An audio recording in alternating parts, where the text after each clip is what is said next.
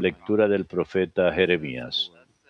Así dice el Señor Dios, maldito quien confía en el hombre y en la carne busca su fuerza apartando su corazón del Señor. Será, será como un cardo en la estepa, no verá llegar el bien, habitará la aridez del desierto, tierra salobre e, e inhóspita. Bendito quien confía en el Señor y pone en el Señor su confianza, será un árbol plantado junto al agua, que junto a la corriente echa raíces. Cuando llegue el estío no lo sentirá, su hoja estará verde. En año de sequía no se inquieta, no deja de dar fruto. Nada más falso y enfermo que el corazón, ¿quién lo entenderá? Yo el Señor penetro el corazón, sondeo las entrañas, para dar al hombre según su conducta, según el fruto de sus acciones. Verbum Domini.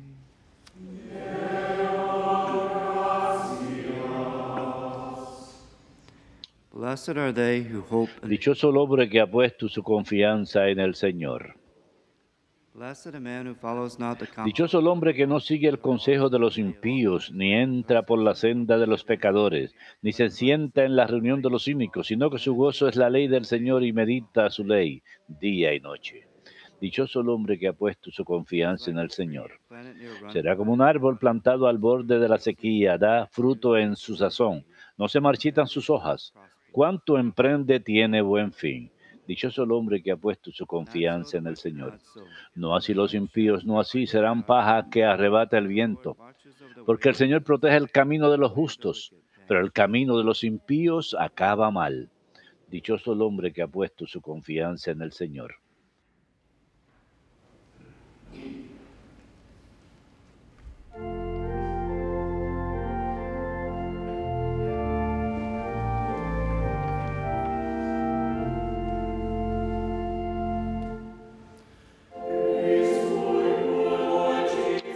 Alabanzas a ti, Señor Jesucristo, Rey de eterna gloria.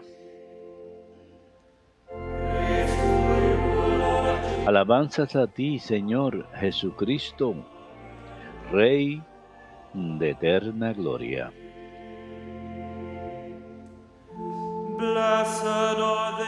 Dichosos los que con un corazón noble y generoso guardan la palabra de Dios y dan fruto perseverando. Alabanzas a ti, Señor Jesucristo, Rey de eterna gloria.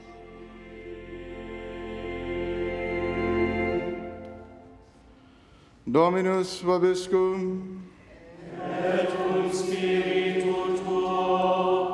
Lectio Sancti Evangelii secundum Lucam. Gloria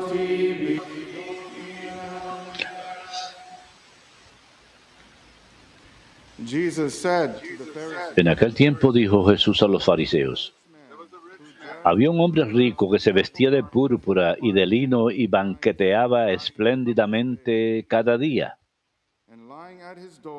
Y un mendigo llamado Lázaro estaba echado en su portal, cubierto de llagas, y con ganas de saciarse de lo que tiraban de la mesa del rico, pero nadie se lo daba. Y hasta los perros se le acercaban a lamerle las llagas.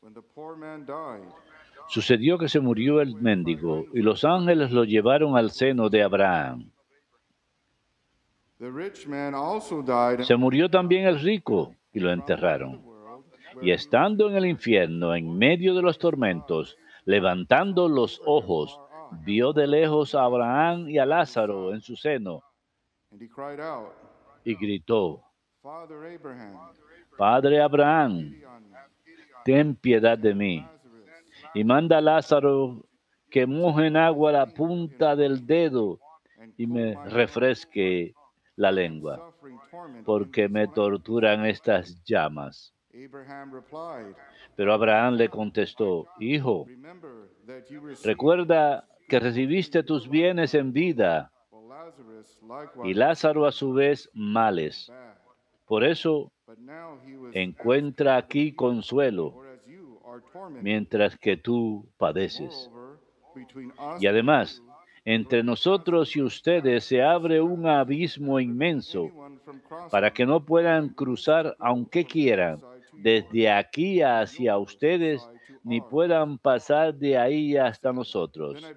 El rico insistió, te ruego entonces, Padre, que mandes a Lázaro a casa de mi padre, porque tengo cinco hermanos, para que con su testimonio evites que vengan también ellos a este lugar de tormento.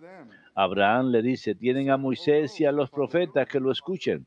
El rico contestó, no, padre Abraham, si un muerto va a verlo, se arrepentirán. Abraham le "Will dijo, si no escuchan a Moisés y a los profetas, be persuaded." no harán caso ni aunque resucite un muerto. Verbum Domini.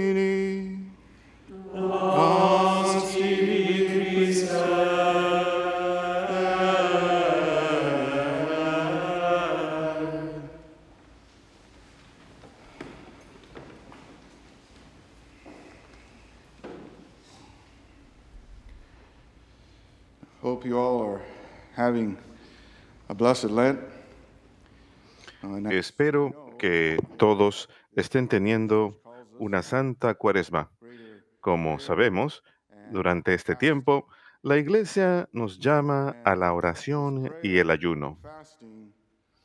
Y esta oración y ayuno deben llevar a mayor limosna. Y cuando oramos y ayunamos, debemos eh, volvernos más eh, sensibles a las necesidades de los demás.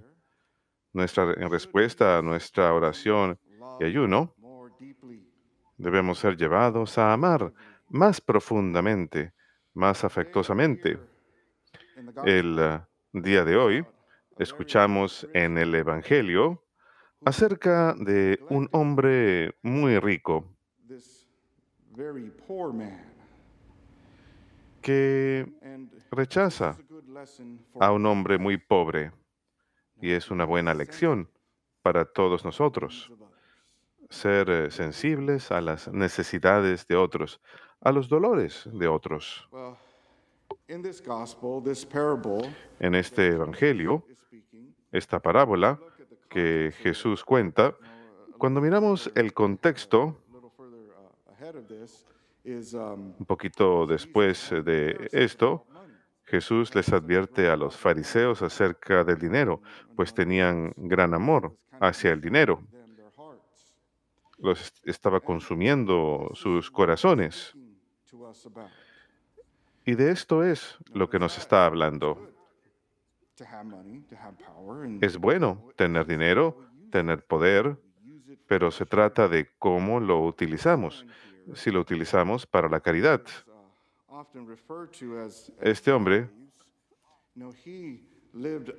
um, que tenemos aquí, este hombre rico, uh, uh, vivía una vida, un estilo de vida muy rico, muy acomodado, lujoso. Su estilo de vida era muy lujoso.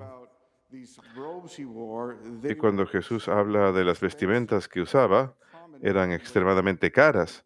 Un hombre común y corriente no podría haberse costeado comprar algo así en toda la vida. Y luego nos cuenta de que comía suntuosamente, que se deleitaba en alimentos.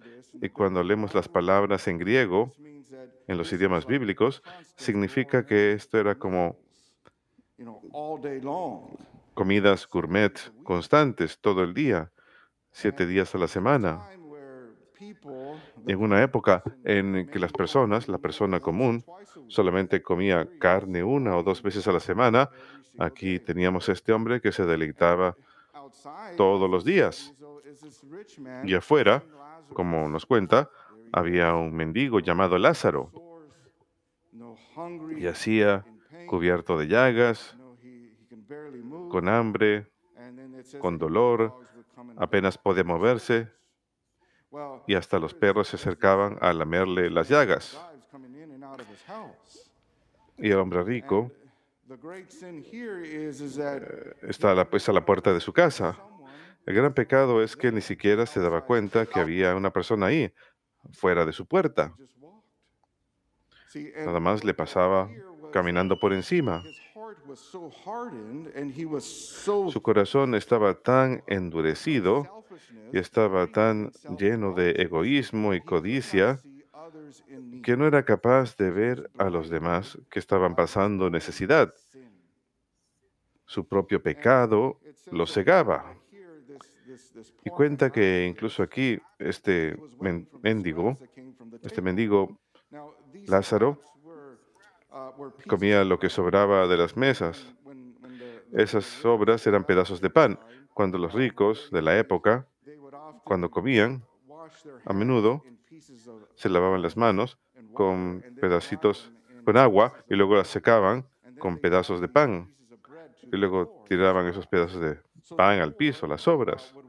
Así que los pobres hubieran esperado por esos pedazos de pan para tener algo de comer.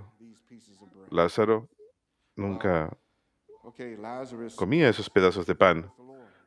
Lázaro va a recibir al Señor, va al encuentro del Señor. Más adelante el hombre rico también y Lázaro está ahí en la gloria del Señor.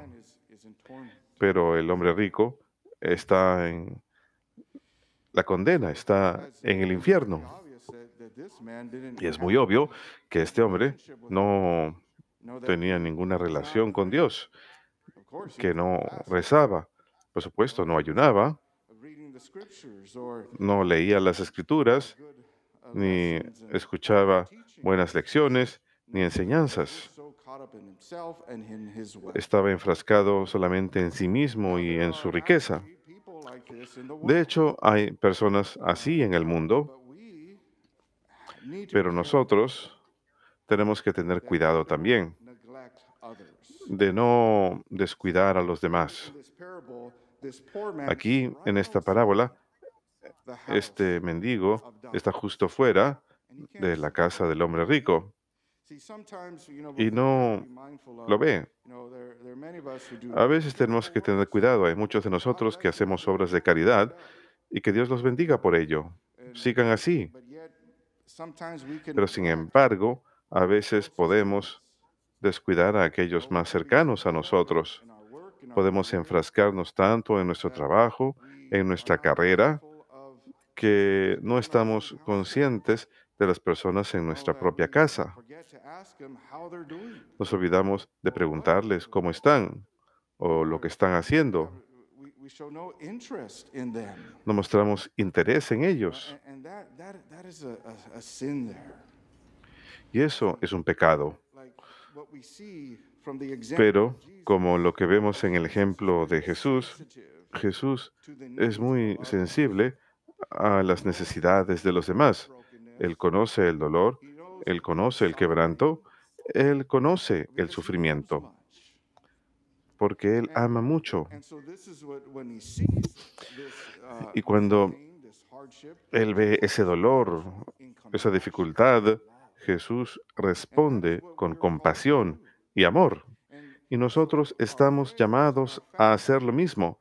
Así que nuestra oración y nuestro ayuno tienen como meta, por supuesto, aplacar el eh, ruido del um, consumo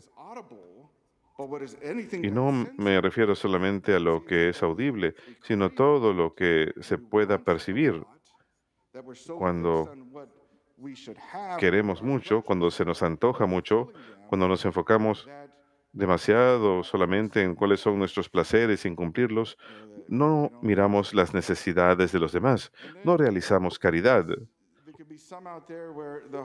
Es posible que haya personas allá afuera que sus corazones se endurecen tanto, como este hombre rico, que está tan duro que está consumido con sí mismo, no es sensible a nada ni nadie.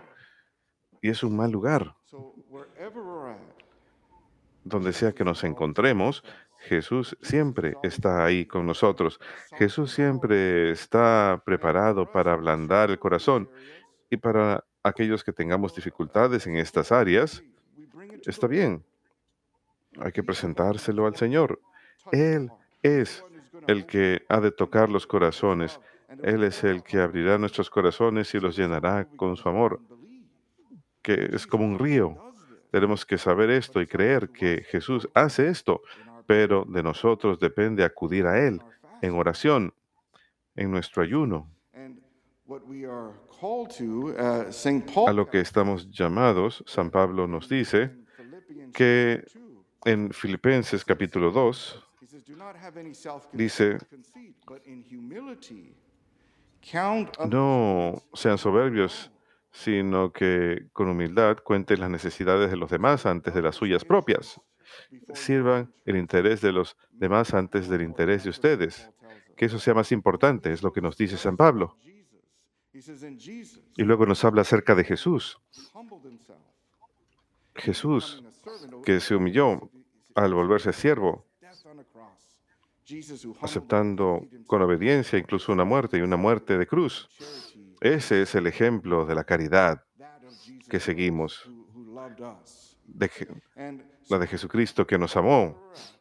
Así pues, donde sea que nos encontremos, acudamos al Señor y miremos su caridad, también mirando su sencillez y su pobreza. Nos podemos inspirar tanto porque el Señor se hizo pobre para que nosotros podamos ser ricos, no tanto con la riqueza de este mundo, que es pasajera, sino con la riqueza de su gracia, la riqueza de su gloria, que es su amor. Es muy importante para nosotros, sí, rezar en nuestra oración, meditar acerca de la vida sencilla y humilde de Jesucristo, quien no tenía dónde poner la cabeza. Él decía, los zorros tienen madrigueras, los lobos tienen una cueva, los pájaros en el aire tienen nido, pero el Hijo del Hombre no tiene dónde descansar la cabeza. Alguien que dependía de la bondad de los demás. Y cuando hacemos estas cosas, nos asemejamos más a Jesús, empezamos a pensar como Él, a actuar como Él, pensando en sus palabras. Y en todo esto hay un amor más grande. Queridos hermanos, Dios es generoso. De nosotros depende quererlo, desearlo, tener un corazón como el de Jesús, un amor y caridad como el de Jesús. De nosotros depende. Pídanselo, deseen más, quieran más. Acudan a Jesús. Que Dios los bendiga a todos.